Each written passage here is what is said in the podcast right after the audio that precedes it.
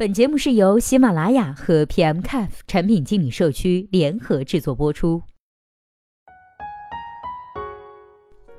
Hello，大家晚上好，欢迎收听本期的节目。今天呢，要和大家来分享的文章题目叫做《什么样的人会当网约车的司机呢？》今天这篇文章的作者呢，名字叫做皮托。那话不多说，我们一起来听一下他是怎么说的吧。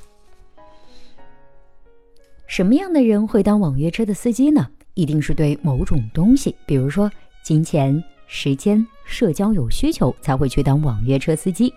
我们呢，考虑这四类：一、纯赚钱，金钱；消磨时间，顺便赚钱，时间、金钱；娱乐交友，社交，省钱，金钱。他们呢，可能成为网约车司机的人。首先来看一下，一、纯赚钱类的网约车司机。特点是购买一辆价值五到十五万的车，以此为工作基础的无业人员成为网约车平台的专职司机。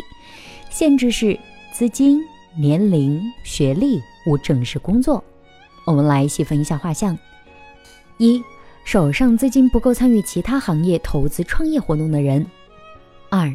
三十五加以上，由于先前职业在年龄上的隐形需求，导致再次求职没有明显的求职优势，成为无业游民的人。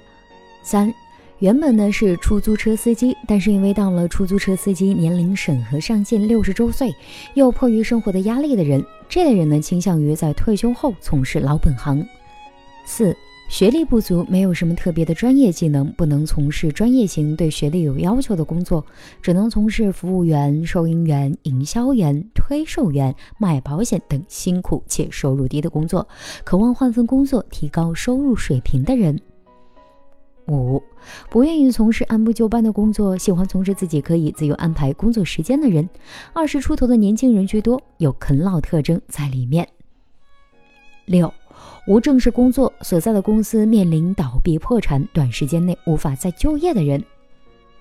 再来看一下第二类，消磨时间、顺便赚钱类网约车司机。特点是虽然有钱，但有明显的空闲时间，希望让自己有事情做的人。限制是空闲时间段零碎且非常的固定。我们来细分一下画像：一。上午八点半送小孩上学，十一点开始买菜，十一点半接孩子回家，开始做午饭，照顾孩子吃饭、洗衣服。两点呢再送孩子上学，五点开始买菜，五点半接孩子回家，开始做饭，照顾孩子吃饭。那这样，上午九到十一点两个小时的空闲点，下午三到五点两个小时空闲点的全职在家带孩子的家庭主妇。二。晚上五点下班，下班回家后，距离饭点七点呢，还有一部分时间，感到无事可做的公职人员，正好可以利用晚上五到七点高峰用车的时间来进行赚钱。三、娱乐交友类网约车司机，特点是呢有钱有时间，出来当网约车司机就是为了开心，能够认识新的朋友。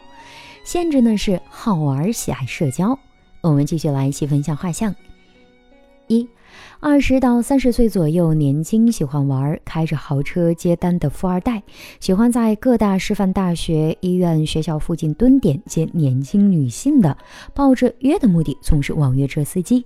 这类人呢还不在少数，大多是在一二线的城市。三十到四十岁左右，在家学得很无聊，又不想和自己的老婆沟通交流，想和陌生人说说话。从事网约车呢，可以接触到各式各样的人和不同的人进行聊天。